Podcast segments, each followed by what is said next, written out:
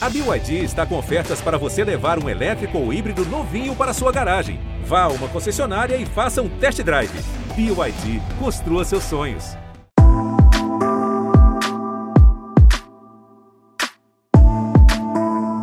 Esse é o Partiu Qatar, um projeto original GE Podcasts, que vai invadir o Sexta Estrela nesses meses que antecedem a Copa do Mundo. Aqui, às quartas e sextas-feiras, a gente vai trocar figurinhas e apresentar os 32 países e suas seleções que vão ao Qatar disputar o Mundial. E você muito se engana se acredita que a gente vai falar só de futebol. É claro que vai ter muito campo e bola, mas também tem história, geopolítica, cultura, curiosidades e o que mais der na telha. Com muita informação e bom humor, vamos te deixar pronto para ver todas as partidas e saber tudo o que está rolando. Então, partiu Qatar, EV! Partiu Qatar, Aninha! Everaldo Marques. Ana Thaís Matos. Tudo bem, EV? Onde vai ser nosso rolê hoje? Calma, Aninha, bora, bora comer um chocolatinho para relaxar, porque a gente tem muito tempo ainda. Pô, EV, chocolate logo agora? Pior que eu amo chocolate, muito. Só que precisa correr, que tem muito programa para gravar e quem marca a hora de graça é relógio, Everaldo. Tá bom, tá bom, não tá mais aqui quem falou. Já que você ama um chocolatezinho, mas tá tão preocupada assim com a hora, nada melhor do que falar de um país que faz um dos melhores, se não o melhor chocolate do mundo. Precisamente, EV, o melhor chocolate do mundo. Sim, precisão definitivamente é com eles. Também os reis dos relógios. Olha os suíços na área. Partiu pros Alpes? Partiu Open Bar, digo, Open Chocolate de Suíça.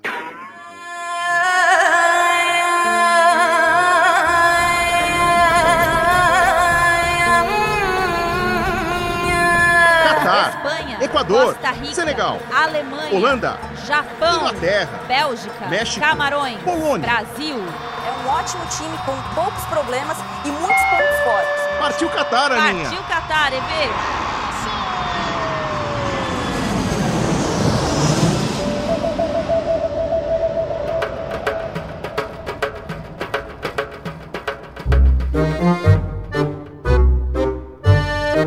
É claro, Aninha, que o chocolate não é uma criação suíça, até porque ele depende do cacau, que é um fruto originário das Américas. Verdade, EV. Os relatos dão conta de que os primeiros a consumir chocolate regularmente por volta de 1500 a.C. foram os membros da civilização Olmeca, habitantes de onde hoje ficam o México e a Guatemala. E o primeiro cacau descoberto estava ali pela região de Orinoco, na Venezuela, na região amazônica. Tá, mas o que que a Suíça tem a ver com isso? Vamos chegar lá, Everaldo. Em 1828, o fabricante holandês Conrad van Houten descobriu um meio de extrair gordura dos grãos de cacaus moídos e transformá-la em manteiga de cacau. Aí, em 1847, os ingleses começaram a produzir chocolate doce em barras para comer, misturando o cacau moído com manteiga de cacau e açúcar. Pô, EV, mas haja açúcar para tirar o amargor do cacau, né? Exatamente, Aninha. E aí é que entram os suíços. São eles que vão trazer a suavidade. O... Atenção para a palavra que puseram no roteiro. Dulçor. Gostou? Praticamente o dicionário é o particatar, hein, Everaldo Marques? Dulçor, aprendi essa. Devagar com o dulçor que o santo é de chocolate. Bom, eles literalmente, e aí é literalmente mesmo, não força de expressão, fazem um doce para criar o chocolate perfeito. A Suíça é quem inventa a fórmula mais consumida de chocolate hoje em dia, que é a mistura de manteiga de cacau, açúcar e e leite. Sabe que até faz sentido, porque eu lembro da Suíça e já começo a imaginar aquelas vaquinhas malhadas no alto da montanha. E olha que legal, EV. Os suíços não só exportam para o mundo a fórmula do chocolate padrão, como, de acordo com informações da Associação Brasileira da Indústria de Chocolates, amendoins e balas, ABCAD, a Suíça é o país que lidera o ranking dos que mais consomem chocolate. Em média, cada suíço devora 8,5 quilos por ano. Em segundo lugar está a Áustria, com 8,2 quilos, e em terceiro a Alemanha, somando 7,9 quilos por habitantes anualmente. Você já sou gordinho morando no Brasil, imagina o EV suíço comendo 8,5 kg de chocolate por ano. Haja chocolate, hein? Lembrando que o chocolate brasileiro vive uma crise, porque eu fui comprar aquela bolacha que é de leite com recheio de chocolate alpino, tá horrível! Haja chocolate na culinária, porque no futebol eles são até bastante econômicos, Evê. Como assim, Aninha? A gente sabe que os suíços não são conhecidos por atacar e fazer muitos gols. Pelo contrário, tem futebol, mas baseado na disciplina tática e na boa defesa. Isso mesmo, Ana. É um time que cede poucos gols e é sempre muito competitivo, duro de vencer, tanto que até hoje é a única seleção a ter sido eliminada de um Mundial sem ter levado um único gol. Acredita nisso? Sim, eu lembro, em 2006, a seleção caiu no grupo da França. Chegou até a se classificar em primeiro, mas acabou eliminada nas oitavas para a Ucrânia nos pênaltis, depois de um 0 a 0, ou seja, acabou a Copa sem levar gols. A Ucrânia está nas quartas de final da Copa. Faz 3 a 0 nos pênaltis.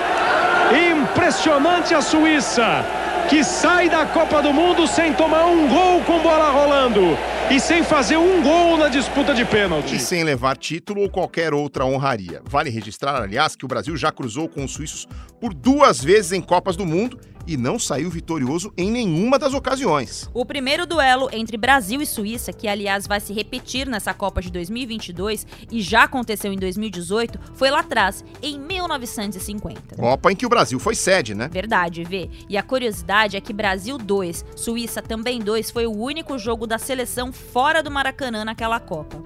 O Brasil saiu da segunda rodada da fase de grupos para jogar no Pacaembu, em São Paulo. Depois de golear o México na estreia por 4 a 0 para mais de 80 mil torcedores, a seleção pisou o gramado do Paulo Machado de Carvalho diante de mais de 46 mil presentes, o que era praticamente a capacidade máxima do estádio. Aí todos pensaram que seria mais um jogo fácil, diante de um adversário pouco expressivo. Ainda mais depois que o Alfredo fez 1 a 0 logo a 3 minutos. Só que Faton empatou aos 17 e mesmo com o segundo do Brasil de Baltazar, não é que o artilheiro da Suíça fez mais um? Quando surge uma oportunidade de um gol, os suíços se atiram com unhas e dentes à conquista do empate. Fazem um sistema defensivo que eles chamam de ferrolho, cerradíssimo. E depois, quando surge qualquer oportunidade de um contra-ataque, descem todos com uma verdadeira fúria para conseguir o tempo do empate. Pois é, Aninha, os registros em áudio e vídeo que se tem dessa partida mostram um jogo muito duro e um adversário dificílimo. Terminou o jogo com um empate de dois tantos. E o selecionado brasileiro é tremendamente vaiado no Pacaembu. E assim, senhores ouvintes, chegamos ao final, ao final dessa jornada absolutamente contraditória do Campeonato Mundial de Futebol em que a equipe brasileira, franca favorita do empate, teve de se contentar com um modesto empate frente ao também modesto esquadrão da Suíça. Nesse momento, o quadro suíço perfila-se no centro gramado. Cumprimenta o público das gerais, cumprimenta o público das arquibancadas e agora vai posar para os fotógrafos depois da sua brilhante resistência contra a seleção brasileira nessa tarde pouco brilhante do nosso futebol. O placar final de 2 a 2 ligou o alerta na seleção, mas depois o time engrenou, chegou ao jogo decisivo no Maracanã precisando só de um empate e o final da história. Esse nem é bom lembrar, Evê. Deixa para falar depois quando trataremos da seleção brasileira. Mas o fato é que os suíços deixaram uma boa impressão naquela primeira fase da Copa de 50, mesmo eliminados. E foram logo sediar o Mundial seguinte, fizeram uma ótima primeira fase, derrotando inclusive a Itália, campeã de 34 e de 38, uma das melhores seleções da época por duas vezes, a segunda com direito a um 4 a 1. O Jacques Faton deixou mais umzinho nesse jogo. É meio artilheiro ele, Veral. Pois é, aí Brasil, vem o jogo que merece um capítulo à parte o duelo com mais gols até hoje na história das Copas. Faz ideia de quantos gols teve Suíça e Áustria pelas quartas de final da Copa do Mundo de 54, Aninha? Ai, Vê, não, não faço ideia não, o quê, uns 10? 12! Não é possível, a física não permite. E não foi uma goleada. No dia 26 de junho de 54, suíços e austríacos entravam em campo na cidade de Lausanne, na Suíça, para uma lua, meus amigos. Aquela bolota de fogo, sabe? Parece Bangu. 40 graus. 40 graus! Para, Evi, para. Aí você já foi longe demais. Um jogo na Suíça que dissemos ser sempre um time de poucos gols feitos e sofridos, ter 12 gols, e um jogo num país que tem montanha de neve, fazer 40 graus? Então. Ana, vem na minha que você passa de ano. Não dizem que até um relógio quebrado marca a hora certa duas vezes por dia? Pois é, aquele dia 26 foi tão estranho que mesmo a quase sempre fria Lausanne viveu um dia escaldante de verão. E as coisas, digamos, estranhas não param por aí. Bom, se o jogo teve 12 gols e não foi goleada, só pode ter sido 7 a 5 Não tem outra conta que feche, Everaldo. Porque de 8 a 4 já seria goleada. Nem vem com essa palhaçada que não é goleada, porque é goleada Eu sim. também acho que é goleada e você tá certa, Aninha. Foi um 7 a 5 que marcou tanto que acabou ganhando um nome próprio. Sabe, tipo Batalha dos Aflitos, Maracanaço, etc. E qual foi o batismo desse jogo, EV? A dúzia na promoção? é, pois é, bem que podia ser, né? Ia ser bem mais fácil do que eu vou ter que falar aqui, porque essa partida ficou conhecida como. a- atenção. Die Hitschlacht von Lausanne, ou a Batalha Quente de Lausanne. Bem mais fácil, né? sempre o nosso Pedro, o nosso Rafa Barros, que jogam esses nomes maravilhosos para o nosso Everaldo Marques. Ou Caçadem e Solterrem. Gostou dessa, Everaldo? Típico casados contra solteiros de fim de ano. Um jogo com 12 gols. Bens a Deus, hein, Evê? Ia narrar gol pra caramba nesse jogo. Mas sabe o que eu tô curiosa pra saber, Evê? Como esse placar foi construído? Porque 12 gols, fala sério, e não precisava diminuir a trave, não, gente. A bola entrou demais aí nesse jogo. Acompanha comigo, Aninha. Começou 3 a 0 para a Suíça com 16 minutos. Virou passeio! Aí você imagina um cidadão suíço naquele dia torrando embaixo de um sol de 40 graus, provavelmente já meio alto, né? Porque para resistir haja água, refrigerante ou aquela, aquela gelosa. Imagina esse suíço já tirando a camisa, né? Rodando em comemoração, comemorando a classificação, o cara todo vermelho lá.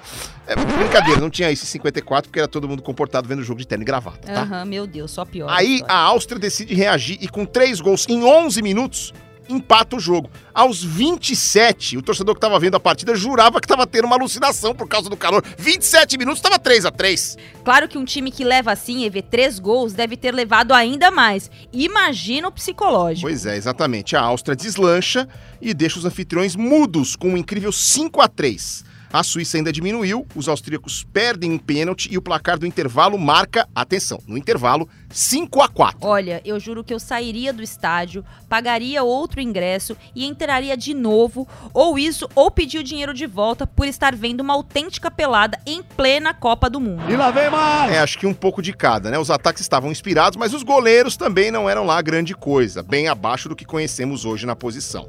A Áustria abre frente, 6 a 4. A Suíça diminui, mas os austríacos chegam ao sétimo e fecham a conta. Bom, EV, 12 gols num jogo é praticamente um cometa mesmo, aquela coisa que você vê uma vez no século e olhe lá. Depois de sediar a Copa, que por sinal foi o primeiro título da Alemanha na história, a Suíça vai jogar outros sete mundiais, que somados aos quatro que tinha até então, totaliza 11 participações. É, se a gente lembrar que estamos indo para a 22ª Copa do Mundo, a Suíça estará em 2022 rompendo os 50% de frequência nas Copas, EV. É, não vai mais repetir a escola por causa de falta, né? Até porque, Everaldo, atrasar a Suíça dificilmente atrasa. Já falamos que é o país do chocolate e também dos relógios. Você já deve ter ouvido aquela expressão: preciso como um relógio suíço, não? Claro, mas por que isso, né? Por que um relógio suíço e não um relógio alemão, italiano, belga, japonês? Alguma razão especial para os suíços serem tão bons quando o assunto é medir o tempo com relógios?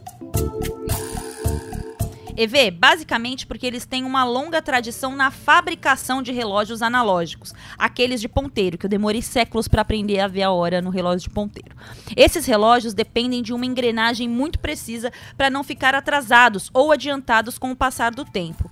Isso você só consegue com metais nobres e uma técnica de fabricação guardada a sete chaves pelos relojoeiros. Sem contar a chiqueza, né? Maior estilo de quem usa um bom relógio. Isso chique, velho. E, e custa caro também, porque ele é até prêmio para aqueles homens do tênis lá, aquele, aquele, aquele esporte bem rico, né? Claro, e veio os suíços não deixaram para menos, aproveitaram para incrementar essa engrenagem toda, precisa e única com metais e pedras preciosas, o que, além de deixar o relógio muito bonito, aumenta demais a durabilidade deles. Eu, para comprar um- um- um- uma bolacha suíça dessa aí, vou gastar o meu salário de. Eu não vou nem. vou- né? Não, salário de uma semana, né? Tá, tá, tá bom. É, depois a gente toca nesse assunto. Melhor investir em chocolate. Assim, é, é mais minha cara investir em chocolates e queijos, tá?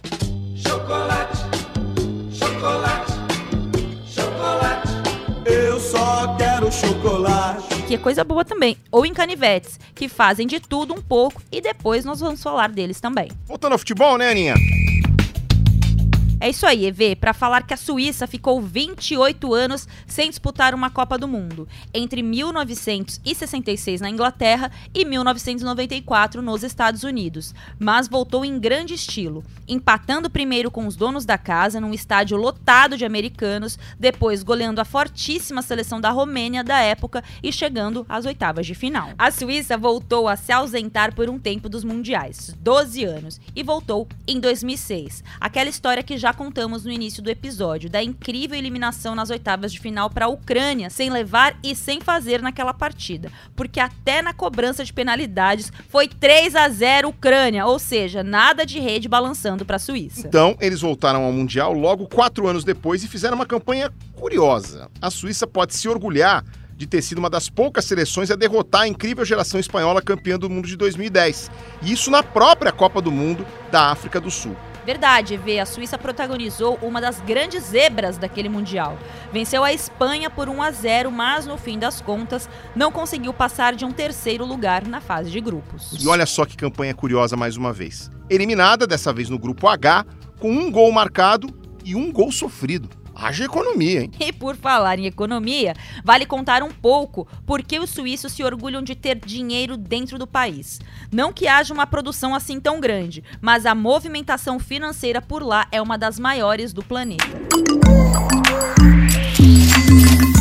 Se deve, em grande parte, por causa de seus bancos. O país foi conhecido por muito tempo por ter o sistema bancário mais sigiloso do mundo, atraindo estrangeiros em busca de manter fortunas em anonimato e, com isso, pagar menos impostos. Inclusive, você tem conta lá que eu sei. A Suíça se tornou um paraíso fiscal em meados dos anos de 1920 e, em 1934, aprovou a Lei dos Bancos, regulamentando o sigilo bancário e punindo a violação.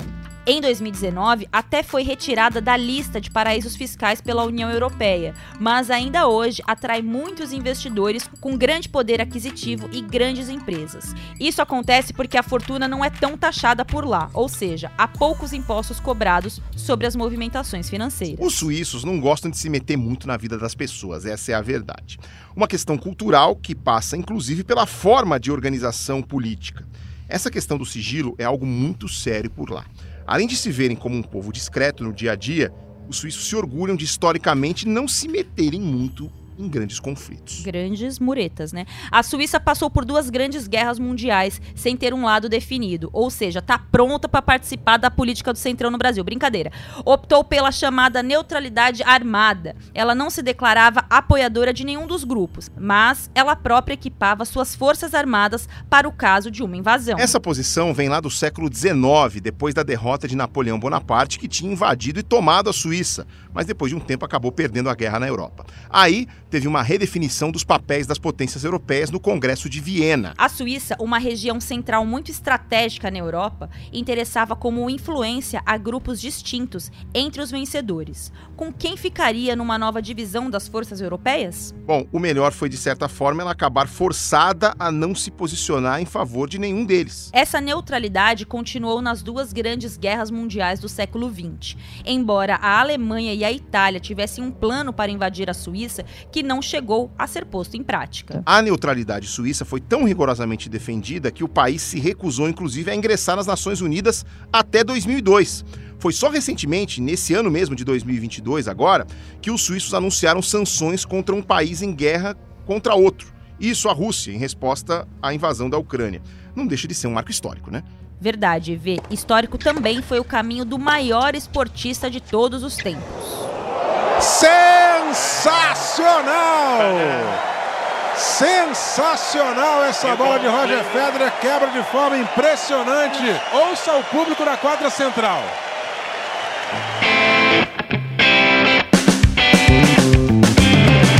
Grande Eusébio Rezende. Então, dizer o que desse sujeito chamado Roger Federer, né? Simplesmente o maior tenista da sua geração, pelo menos em termos de técnica, de finesse, de categoria para bater na bola e um monstro em se tratando de números e títulos. Verdade, vê, com 40 anos, Federer já prepara a aposentadoria. Dificilmente jogará depois de 2022, mas o cartel dele até aqui é impressionante. Nada mais, nada menos do que 103 títulos de torneios da Associação dos Tenistas Profissionais. É o jogador que também já ficou por mais tempo como número um do mundo, 310 semanas no total entre 2004 e 2018 De 2004 a 2008, 237 semanas consecutivas como número um do mundo, o que é um recorde no tênis. Longevidade é também a marca de Federer. Ele venceu seu primeiro torneio oficial de ponta em 2001. O último foi em 2019, o que lhe dá o recorde de maior distância entre esses dois títulos. 18 anos. Ao todo, são mais de 1.200 vitórias na carreira, sendo 20 Grand Slams, os quatro maiores torneios da temporada. Isso sem falar nas duas medalhas olímpicas, um ouro em duplas em 2008 e uma prata em simples em Londres 2012, e uma Copa Davis, a Copa do Mundo de Seleções de Tênis, em 2014. O cara é o atleta mais vezes premiado na história do Prêmio Laureus, que é o Oscar do esporte, com seis conquistas duas a mais do que o segundo colocado, o também genial jamaicano Usain Bolt. Peraí, Everaldo, estamos falando do Bolt, o homem mais rápido da história do atletismo, que tem o melhor tempo dos 100 e dos 200 metros rasos, um fenômeno, recordista mundial e olímpico. Pois é, além disso, o Roger Federer fala fluentemente suíço-alemão, alemão, inglês e francês. Em setembro de 2011, em uma pesquisa realizada na África do Sul, Roger Federer foi eleito uma das pessoas mais confiáveis e respeitadas do mundo, ao lado de Nelson Mandela. Ele também tem uma fundação que ajuda pessoas em situação de vulnerabilidade. Resumindo, né, Veraldo Marques? Um homem funcional. saiu do roteiro, mas saiu bem. Sabe uma coisa que muita gente sempre pergunta? Por que a pronúncia é Roger Federer e não Roger Federer? Ah, sim. A explicação tem muito a ver com as línguas faladas na Suíça. Ao todo, são quatro oficiais: o alemão, com mais de 70% de falantes, o francês, com mais de 20%, o italiano, com pouco mais de 5% e o romanche, com meio por cento dos falantes, EV. Quer dizer, se o Federer tivesse nascido numa cidade francesa, seria Roger. Se fosse italiana, provavelmente seria Roger. E você em casa não tá vendo que eu tô fazendo a conchinha com a mão. Roger. Como nasceu numa cidade de língua alemã, é Roger Federer. Gostei da aula de pronúncia, vê? Quando eu tiver um jogo gringo, eu vou te ligar pra gente bater as pronúncias. Essa miscelânea de línguas se justifica. A Suíça se divide em mais de 20 cantões, que é a separação político-administrativa mais aceita por lá. Esses cantões, que existem desde o século XIII, sempre tiveram uma grande liberdade linguística. 1 de agosto de 1291, nessa eu não estava, foi o dia em que a Confederação Helvética foi formada. Aliás, é bom dizer que as questões relativas à Suíça, por muitos anos, tiveram esse nome de helvético, uma designação que vem desde a Roma antiga e voltou à tona quando Napoleão invadiu o território suíço e transformou por alguns anos novamente na Confederação Helvética. Depois voltou tudo ao normal. Você sabia que, se você for pensar, na internet, é, o nosso é .br, a Suíça é .ch por causa da Confederação Helvética. Que coisa, hein? E o interessante nessa formação é que a Suíça vai incorporando cantões de regiões mais próximas, ora a Alemanha, ora a França, ora a Itália, e também um cantão chamado de Grisões, que fala uma língua próxima ao latim, o romanche. Então, mesmo depois da unificação dos territórios em uma só nação, a liberdade linguística permaneceu. Aí quem nasce numa determinada região pode aprender uma, duas ou até três línguas bastante parecido com o nosso continente. Imagina a confusão em campo para todo mundo se entender no jogo de futebol. Por exemplo, na seleção, em qual língua o técnico se comunica? No suíço-alemão, que é o mais falado, e quem nasceu nas regiões mais próximas à França ou à Itália? Como é que fica? Boa. Fato é que isso não parece ser um problema. Ou o time não teria feito um papel tão competitivo na última Copa do Mundo e na última Euro. O Brasil sentiu em 2018 como foi difícil encarar o time habilidoso de Shaqiri, do eficiente Chaka e do ótimo goleiro Sommer. Foi um empate na estreia bem suado, 1 um a 1 um, aquele golaço do Felipe Coutinho pro Brasil e empate do Zuber o que acabou não atrapalhando o caminho de nenhuma das duas seleções, afinal, ambas avançaram no grupo que ainda tinha Costa Rica e Sérvia. Agora veja que curioso: veio o sorteio de 1 de abril para a Copa do Catar, e olha lá, novamente, Brasil, Suíça e Sérvia no mesmo grupo. Pois é, a diferença é que Camarões agora completa a chave e não mais a Costa Rica. O Brasil tem a Suíça desta vez não como primeira, mas como segunda adversária, já depois de ter encarado a Sérvia na estreia. Vamos torcer para o Brasil já chegar já contra a Suíça com os três pontos na estreia estreia garantidos e, quem sabe, assegurar a vaga depois de uma segunda vitória. Aquela Suíça de 2018 avançou de fase, como dissemos, mas caiu logo nas oitavas de final. Perdeu para a Suécia por 1 a 0 em São Petersburgo. E uma curiosidade dessa seleção é que, mesmo sem fazer mundiais ou Eurocopas brilhantes, as campanhas recentes das eliminatórias, tanto para uma como para outra, têm sido até bem tranquilas. São cinco eliminatórias nos últimos 10 anos, EV, e em apenas uma delas, para a Copa de 2018, a Suíça precisou de repescagem e mesmo assim avançou, ou seja, 100% de aproveitamento. Nos últimos 16 anos, ou 10 eliminatórias, a Suíça se deu bem em 9, só não se classificou para a Euro de 2012 e, como cediu a Euro de 2008, nem precisou de eliminatórias. Inclusive, a Euro de 2008 foi uma festa nas ruas das principais cidades do país. Curiosamente, os suíços dividiram o evento com a Áustria.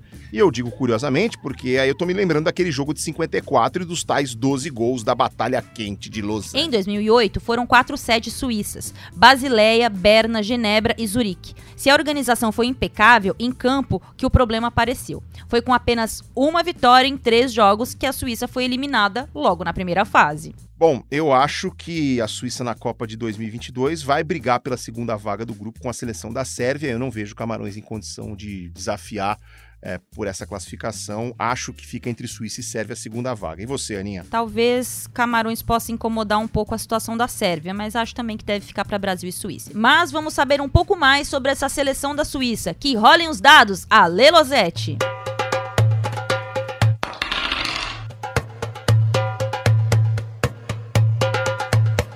Aninha EV, na véspera do sorteio da Copa do Mundo, eu conversei com uma pessoa da comissão técnica da seleção brasileira e ele me disse: Nossa, eu só não queria pegar a Suíça de novo, que time chato de enfrentar. Aí, no dia seguinte, as bolinhas foram lá e plau, Brasil e Suíça pela segunda Copa consecutiva. Mas por que, que é um time chato? Bom, só nesse ciclo de 2018 para cá, a Suíça tem 14 empates empatou com a Dinamarca, a Inglaterra, duas vezes com a Alemanha, duas vezes com a Espanha, com a França, duas vezes com a Itália. Ou seja, mesmo para as favoritas é muito difícil vencer a Suíça. Acontece que ela também raramente ganha dessas seleções melhores. Um dos motivos é o seu ataque. O Haris Seferovic e o Mario Gavranovic costumam se revezar como centroavante. O Seferovic joga mais vezes, ele é o titular, mas nenhum deles consegue ser, numa seleção que não cria tanto assim, um grande goleador.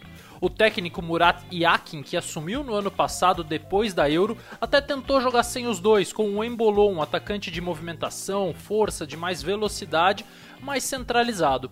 Outra opção é o Noah Okafor, do Salzburg, de 22 anos, talentoso, que vem ganhando cada vez mais espaço nesse time suíço. Agora, o ponto forte está mesmo no meio-campo. Na frente da linha de quatro defensores jogam o Granit Xhaka e o Rimo Freuler. O Xhaka é uma espécie de Superman suíço. Ele tinha jogado todas as partidas do ciclo até as oitavas de final da Euro. Aí ele tomou um cartão amarelo, ficou suspenso, não pegou a Espanha e emendou sete partidas de ausência por lesão. Mas ele já voltou. Para vocês terem uma ideia, nessa última janela de junho, quando todos os técnicos rodaram muito seus grupos para evitar o desgaste do fim de temporada, o Xhaka jogou todos os minutos de todos os quatro jogos em pouco menos de duas semanas. Ou seja, ele está sempre em campo, assim como o lateral esquerdo Ricardo Rodrigues e o goleiro Ian Sommer, que é uma espécie de assim porto seguro dessa seleção e colabora muito também para esses empates contra times favoritos. É considerado um dos grandes goleiros europeus. Tomara que nosso ataque consiga superá-lo, Eveianinha. Beijo para vocês.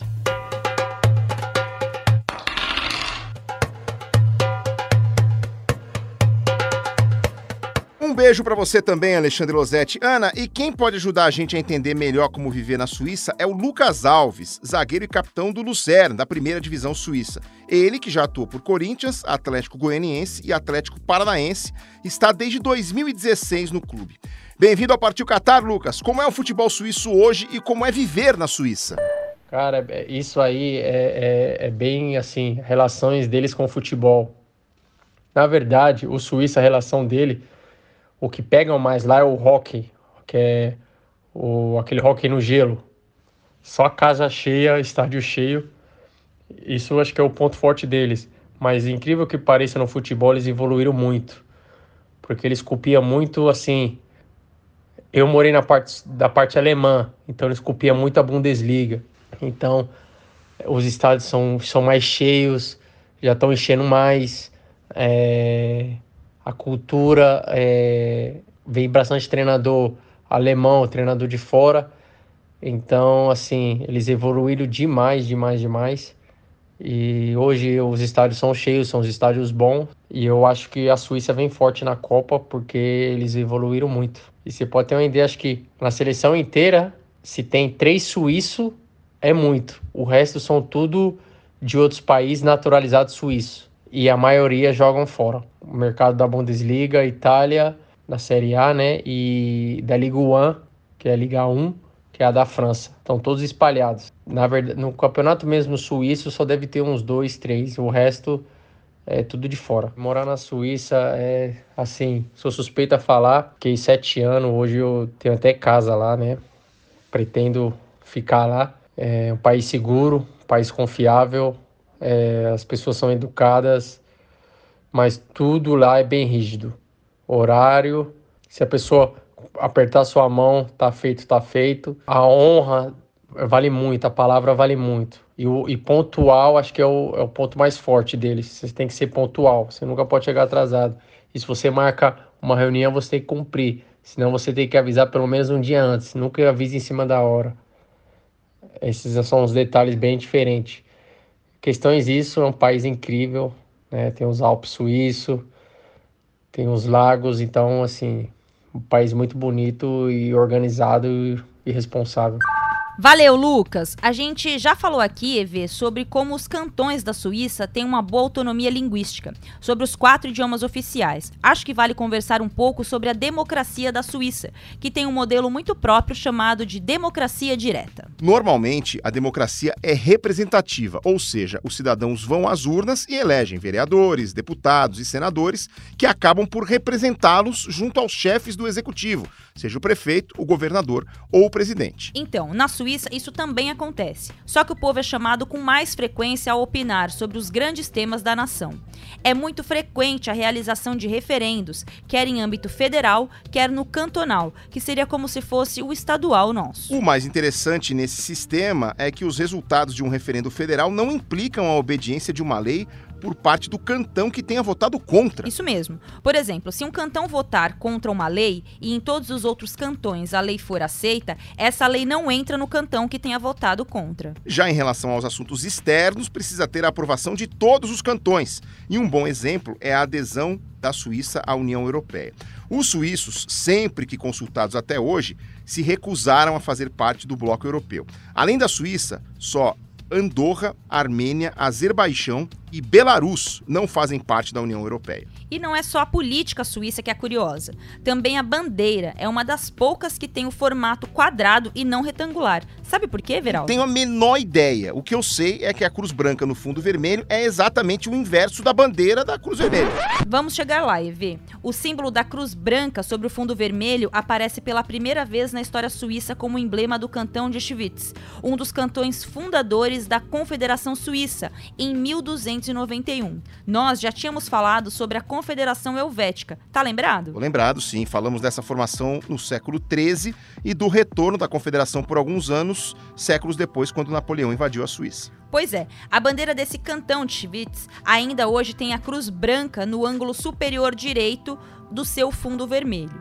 O símbolo do crucifixo representa a liberdade concedida pelo império aos habitantes daquele cantão. A cruz branca sobre o fundo vermelho era a aliança e promessa de vitória. Eu sei que você está no Google agora pesquisando a bandeira da Suíça.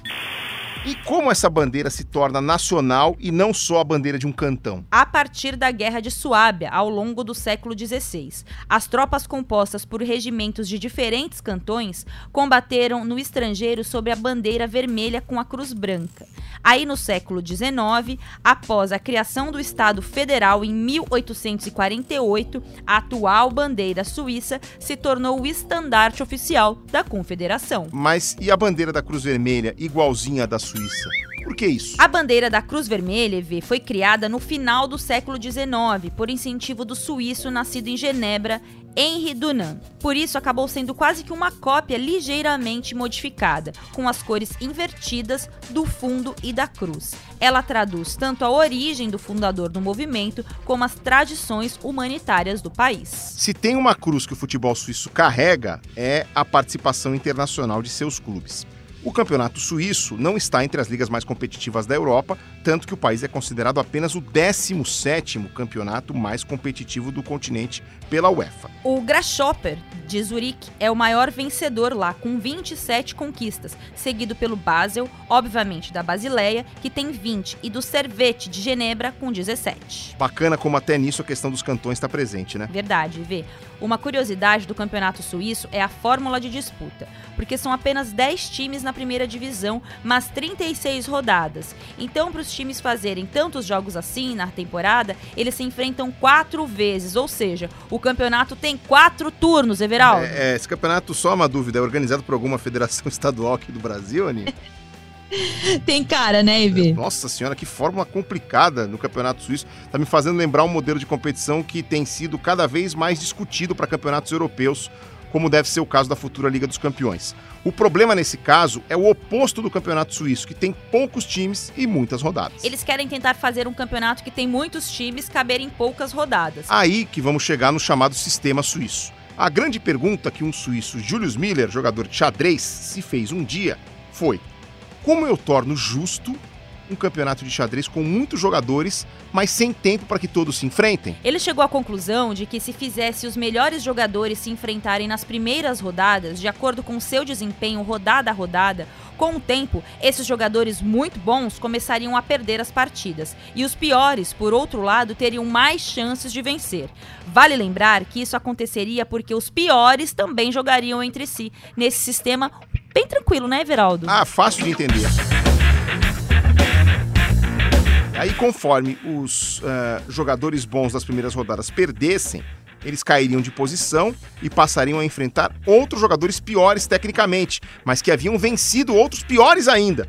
Isso aumentaria sua chance de vencer e voltar a subir na tabela. E o contrário da mesma forma com os jogadores bons e favoritos descendo um pouco a partir das derrotas para jogadores tão bons quanto ele. Resumindo, o sistema suíço é praticamente a forma do cariocão dos anos 90 ou do paulistão atual. Hoje, os times das Ligas dos Campeões são divididos em pequenos grupos, como na Copa do Mundo. A ideia é fazer uma tabela única, como se todos os times se enfrentassem, só que apenas algumas partidas. Será que um dia o sistema suíço vai passar a ser usado na Copa do Mundo, EV? Ah, tomara que não, hein, Aninha? Quanto mais clara for uma regra, melhor para todo mundo, não é, querido Arnaldo? A regra é clara. Ou não. Se o sistema suíço é confuso, existem outras marcas suíças que facilitam bem a vida das pessoas, como o canivete suíço, cheio de ferramentas pequenas num mesmo estojo. Isso sem contar nas delícias, como o queijo suíço, aquele cheio de furinhos, EV. A limonada suíça. Calma, peraí, eu vou ter que te desapontar nessa. Como assim? A limonada suíça, Everaldo Marques, desculpa acabar com o seu mundo, é 100% ou melhor, genuinamente, assumidamente brasileira brasileira. Brasil! Como brasileira se chama limonada suíça? Que momento impostor é esse aqui no Partiu Catar? Pois é, Eve, a tal limonada suíça que é uma limonada com adição da parte de fora, a verdinha, sabe? A parte de fora do limão. E sem a parte branca, a interna do dito cujo. E claro, com o sumo do limão também. Olha, esse papo, se jogar açúcar e álcool, vira caipirinha. Calma, melhor não, peraí. Bom, a, a gente já falou aqui de como essa seleção suíça tem um bom conjunto, entrosamento, equipe que se classificou para nove dos últimos dez campeonatos em que disputou eliminatórias. Acho que não podemos passar batido pela campanha mais impactante do suíço nos últimos anos, hein? Com certeza, Evê. A Euro 2020, disputada no ano passado por pausa na pandemia de Covid-19, mostrou uma face diferente da Suíça. Além da aplicação tática defensiva, o time sobressaiu com um bom futebol, também com a bola nos pés, e surpreendeu a atual campeã do mundo, a França. A Suíça caiu no grupo A, o mesmo da Itália, que se tornaria campeã daquela Euro dias depois depois. Empatou com o país de Gales, perdeu para a própria Itália e venceu a Turquia na última rodada. Aí sobrou pegar a França nas oitavas. O time suíço perdia por 3 a 1 e todo mundo jurava que aquele seria o roteiro de sempre. Derrota para os campeões do mundo e tchau. Só que não. Os suíços não desistiram e buscaram uma reação absolutamente improvável e épica. Empataram o jogo no tempo normal e nos pênaltis conseguiram eliminar o time de Griezmann, Pogba, Benzema e companhia. Mbappé defendeu Sommer! A Suíça elimina a campeã do mundo! Vai ter checagem se ele saiu ou não. Valeu! Valeu! Valeu! Ele vira o herói suíço.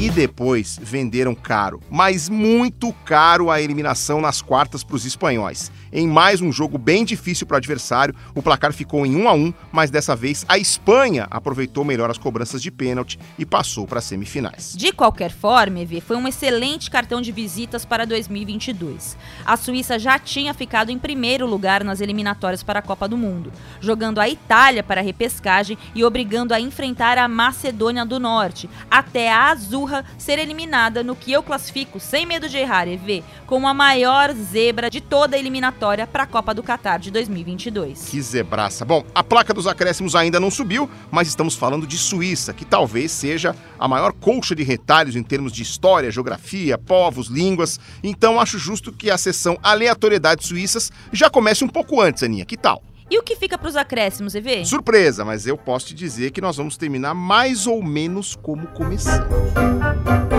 Misterioso você, hein? Vai lá, canivete suíço. Há dois programas, quando falávamos da Polônia, já nos acréscimos, eu te provoquei pedindo que citasse cinco poloneses ilustres. Você seria capaz de fazer o mesmo com os suíços? Ai, lá vem.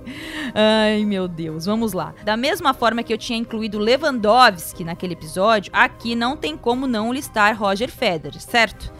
Deixa eu pensar. Além dele, que suíços nós poderíamos trazer para o nosso incrível panteão de notáveis, Everaldo Marques? Panteão, hein? Falou bonito agora. Um primeiro nome bem óbvio é Carl Gustav Jung, médico, psiquiatra e discípulo de Freud, pai da psicanálise, mas que discordou da abordagem freudiana que passou a associar demais as questões da psicologia humana com a parte sexual ao longo do seu trabalho. O Jung nasceu no cantão de Turgóvia, lá no início do século XX, foi assistente do Freud a partir de 1907 e em 1912 ocorreu a ruptura. Aí, Jung começou a trabalhar conceitos como o inconsciente coletivo. Inconsciente coletivo que diz haver um conjunto de traços e imagens virtuais que herdamos como coletividade humana dos nossos ancestrais. Elas ficam retidas numa camada mais profunda da psique, Everaldo Marx, e são acessadas de tempos em tempos. Freud, por exemplo, não compartilhava dessa visão. Profundo, hein? Bom, já temos na lista aí Roger Federer, Carl Gustav Jung, quem mais? Sabe quem entra fácil, fácil nessa lista, EV? Ah. Jean Jacques Rousseau. Rousseau? Rousseau não era russo? Não? Ai, meu Deus. Lá vem igual Mourão, Mourinho, outros Mouros. Mas essa aí foi você, do Mourão Mourão, eu sou inocente. Sessão de trocadilhos infames de volta, gostamos. Fato é que Rousseau era sim suíço e foi mesmo um importante filósofo do século XVIII, vivendo de 1712 a 1778. Só nós, estudantes da PUC, sabemos o quanto estudamos Rousseau. Autor da teoria do contrato social, ele afirmava que o homem nascia bom, mas a sociedade o corrompia. E do mesmo modo, ele nascia livre, mas o orgulho, a vaidade e as próprias necessidades o tornavam escravo de si próprio. Para Rousseau, o indivíduo se tornaria escravo de suas necessidades e daqueles que o rodeiam, o que até revela uma preocupação com o mundo das aparências, do orgulho, da busca por reconhecimento e status. Mesmo assim, acreditava que seria possível pensar numa sociedade ideal. Essa concepção do Rousseau vai ajudar a formar a base para a Revolução Francesa, que viria no fim do século XVIII. Chato isso, embora eu goste muito de história. Reconhecimento e status são legais sim, EV, desde que venham com o fruto dos teus dons e do teu trabalho e não te façam passar ninguém para trás, né? Exatamente. Pistolou a Aninha com o Rousseau, mas então, de qualquer modo, já temos Roger Federer, Carl Jung e Jean-Jacques Rousseau, não necessariamente nessa ordem no. eh, Como é que é mesmo? Panteão dos suíços? Exatamente, EV. Lá no panteão da fantástica fábrica de chocolate. Aí precisamos incluir um outro grande suíço, o Jean Piaget. É um nome muito importante para nós brasileiros, inclusive, e nascido na Suíça, em Genebra. Digo importante, EV, porque assim como Paulo Freire, ele forma a base da educação nas escolas no Brasil. Biólogo, segundo sua teoria denominada epistemologia genética, a partir do nascimento, os seres humanos são submetidos a fases de desenvolvimento cognitivo. Para ele, pensamento e linguagem podem andar separadamente. Tá aí, Piaget. Belo nome para o nosso quarteto. Quem fecha a lista de cinco? Acho que podemos ir com Louis Chevrolet, nascido no século XIX, mas que no início dos anos de 1910, ao lado de William Duran, fundou uma das maiores empresas de automobilismo do planeta, nos Estados Unidos. Tá de bom tamanho, né, Evê? Ou se tá de bom tamanho, Rousseau, Jung, Federer, Piaget e Chevrolet. Olha, tudo um a ver com o outro, nada mais suíço. Vamos continuar então com a sessão de aleatoriedades? Bora lá. Pitadinha de geografia. Os Alpes suíços são uma cadeia de montanhas bem alta e fria, quase sempre coberta por neve durante o ano. E é nela, a 3.454 metros de altitude, que se localiza a estação de trem mais alta na Europa. É na cidade de Jungfraujoch, um complexo turístico construído nos Alpes e que levou o justíssimo título de topo da Europa. 3.454 metros. É de tirar o fôlego. Tipo, jogar em La Paz. Eu adoro correr, ver, fazer minhas meias maratonas e isso a quase 3,5 km e meio de altitude. Eu deixo pra você, Viraldo Marques. O atleta aqui é você. Ah, não tô conseguindo nem 5. Imagina 3 mil e tanto de altitude. Outra aleatoriedade legal, Aninha, é perceber quanta gente importante morou em locais da Suíça ou se inspirou em suas paisagens durante a vida. Por exemplo, Charles Chaplin. Ele se apaixonou pela cidade de Vevey, na parte francesa da Suíça, e morou lá com a sua família até a morte. Na borda do lago tem até uma estátua de bronze dedicada a ele. Quer ver um exemplo? Ah. Até? Tipo, eu tô aqui um... Coração não tem coragem de comer. Nem sabia. Olha, fomos profundos na aleatoriedade agora, hein? Vou cavar mais um pouquinho, olha só. O Fred Mercury, vocalista do Queen, se encantou pela cidade de Montreux e pelo Lago de Genebra e resolveu se estabelecer por lá durante um tempo. Até estúdio de gravação ele comprou. E lá ele gravou o último álbum dele com o Queen, Made in Heaven. Inclusive, nas margens do lago da cidade, existe uma estátua de bronze também em sua homenagem. O escritor britânico J.R.R. Tolkien, aquele do Senhor dos Anéis, EV, disse que se inspirou em algumas regiões da Suíça durante uma viagem ao país, em 1911, para criar a chamada Terra-média, relatada nos livros da série. E sabia que a internet, o www, World Wide Web, foi inventado e desenvolvido pelo cientista britânico Tim Berners-Lee em 1989 nos laboratórios do CERN? CERN é uma organização europeia para pesquisa nuclear e também o maior laboratório de física de partículas do mundo na Suíça. E o canivete suíço? Manja da história, EV? Essa aí eu não sei não. O exército suíço queria disponibilizar no fim do século XIX, para o uso exclusivo dos seus soldados, um canivete que fosse versátil, leve e fácil de transportar, mas ao mesmo tempo bastante resistente. No ano de 1897 surgiu então, sob responsabilidade da Administração Federal de Munições da Suíça, o projeto para essa peça de cutelaria. A produção do genuíno canivete suíço teria, assim, início no ano de 1901, com base no dito projeto que foi o modelo do atual canivete suíço. Nossa, que show, hein? Quanta curiosidade, quanta coisa diferente sobre a Suíça. É nada mais suíço, né, Eve? Pois é, então vamos agora sim para os acréscimos, porque a plaquinha já subiu. Aninha, comecei o programa de hoje te oferecendo chocolate. Então, a partir daí, começamos uma viagem pelos mais diversos aspectos da Suíça e do futebol suíço. Sabe do que eu quero falar agora nos acréscimos? Eu tô morrendo de curiosidade, Vê, porque eu sei que tem a ver com culinária e realmente eu estou muita fome. Estou azul de fome. Então, segura o estômago, porque se começarmos com chocolate, vamos terminar com o saboroso e adocicado queijo suíço. Gatilho total agora. Nossa, deu água na boca aqui também. Primeiro, vale dizer que o nome do queijo não é suíço, e sim Gruyère, em homenagem à pequena cidade de Gruyères, uma vila medieval na Suíça. Fabricado com leite cru de vaca, sua casca é dura e seca, com uma cor de ferrugem. Na massa existem alguns furos, textura cremosa e sabor frutado e adocicado. Já o emmental, também chamado de queijo suíço, é produzido com leite de vaca, pasta cozida e prensado, sabor suave, levemente adocicado, massa com olhaduras em tamanhos variados, casca escovada e dura. Resumindo, queijo suíço não é tudo igual. Outra iguaria ligada a queijo que vem da Suíça é o fondue, imagina no friozinho, que nasceu nos cantões de Jura e Savoy, na fronteira com a França. A receita mais antiga encontra-se num livro de cozinha escrito em Zurique em 1699. O fondue não foi inventado nos Alpes suíços, pois nessa época o queijo usado no fondue era muito caro, o que significa que não estaria ao alcance da maior parte das pessoas vivendo nas montanhas. Assim, durante os séculos 18 e 19, o fondue teria sido uma iguaria desfrutada apenas por pessoas mais ricas mesmo. Mas na década de 50, o fondue entrou nas cozinhas do exército suíço, tornando-se conhecido dos soldados que levaram essa receita para suas casas. Até hoje, a preparação da fondue é considerada como uma coisa de homem na Suíça. Uau!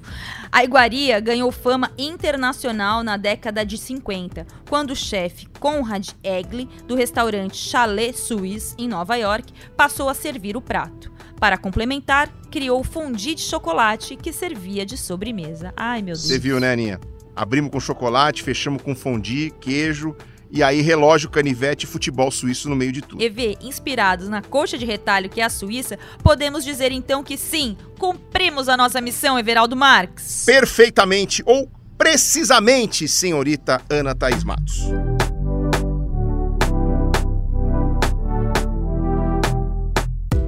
E vem aí o nosso próximo episódio, sorteio acontecendo neste momento. Bora lá pro sorteio! Atenção!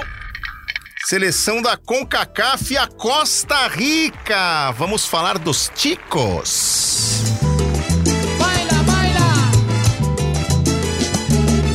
Mira que rico viene mi tumbao. Que já foram bons em Copa e agora estão na Bacia das Almas. O próximo episódio do nosso Partiu Catar Everaldo Marques é com eles, a Costa Rica.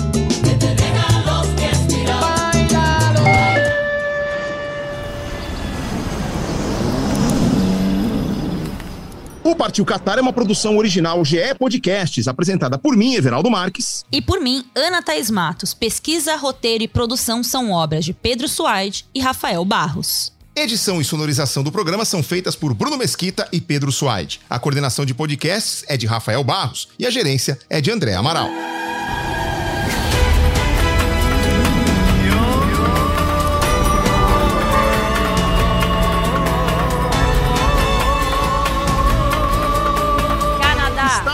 Marrocos, País de Gales, Croácia, Argentina, Sérvia, Arábia Saudita, Suíça, Irã, Portugal, Austrália, Gana, Dinamarca, Uruguai, Tunísia, Coreia do Sul. França. Então, partiu Qatar? Partiu Catar!